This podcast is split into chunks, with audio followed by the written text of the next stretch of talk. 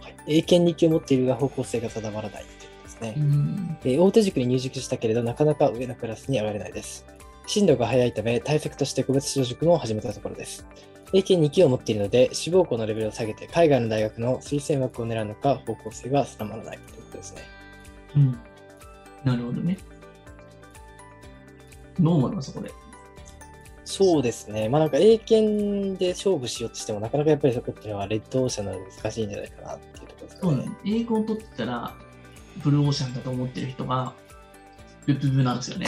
そうですねうん英語の推薦枠ってないっすよ。帰国枠の人って普通に1級レベルの人いますから、準1級とかうのん子がいたりすなるほど。どもっと上がいるんですねいや、もう現地で住んでる子なんてさ、やっぱ戦っちゃダメでしょ、どう考えてそうも。ですね現地枠っていうのがあったりするわけだし。うんでも中学受験をなんでその4科目で別の中学受験算数、中学受験高校があるのかっていうことを理解しなきゃいけない。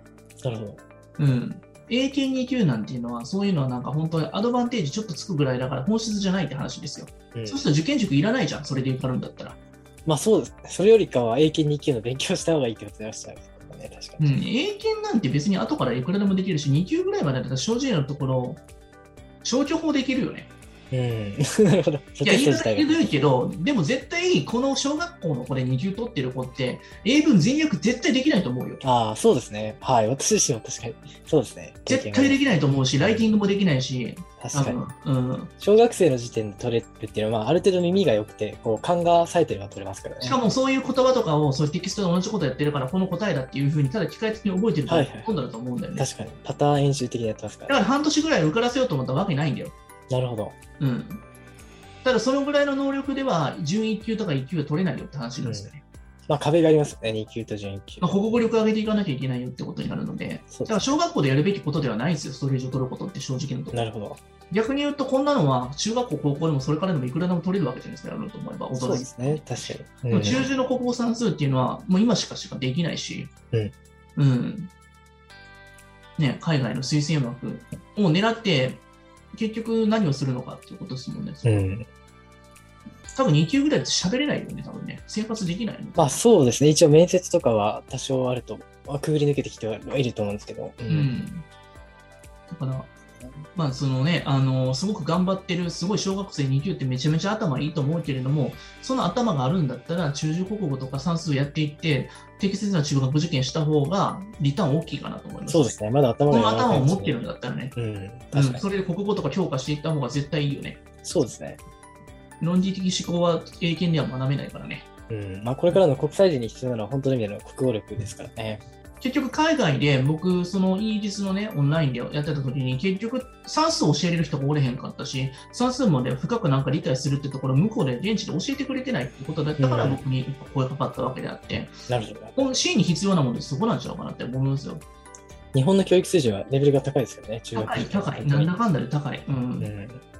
やっぱりなんか暗算しようとか、脳とかペヘンとかっていうのが向こうの習慣になってるけれども、違うじゃないですか、僕らのその習慣って。そうですね。丁寧に辿っていくってところ、やっていくってところ、緻密に細かくコツコツとってところが一つなんで、精読をするってことですね。んそうなんか英語をね、リスニング、ヒアリングするっていうのは、聞きはいいし、かっこいいかもしれないけど、頭使ってる感覚ないんだよね、やっぱり。流していく感じですかね、どちらかそうというそうと。なんかあの、うん。いや、なんか聞いてるだけでできるよみたいな感じの、e ラーニング的な。はいはいはい。多読と精読で言うと、まあ、多読の方ですね、どちらかといそううとなん。ですよね。そう、今いいこと言って、精読ってめちゃくちゃ大事だなと思いますよね。うんんそうですね、確かに。意識的にやらないとできないですよね。うん、そういったところを、まあ、中旬ってちょっと面倒くさいところをコツコツやっていく、そういった習慣をつける、根性をつける期間かなと思うんで、正直なところ。うん。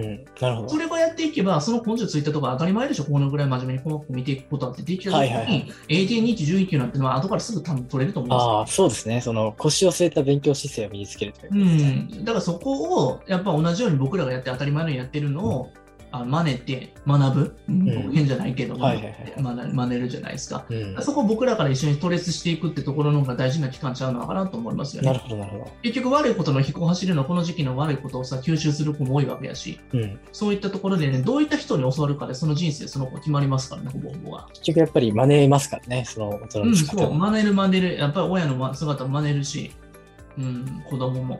うん。だから結局そういったところ多感な時期で、そうどういう人に出会うかでほぼ人生決まってくるから、まあ、そこが大きいんちゃうかなとは正直思いますよね。うんはい。ということで、ちょっと今日もありがとですうございねます夏の意見でしたはいもらいましたけど、夏休みやっぱ失敗してほしくないんで、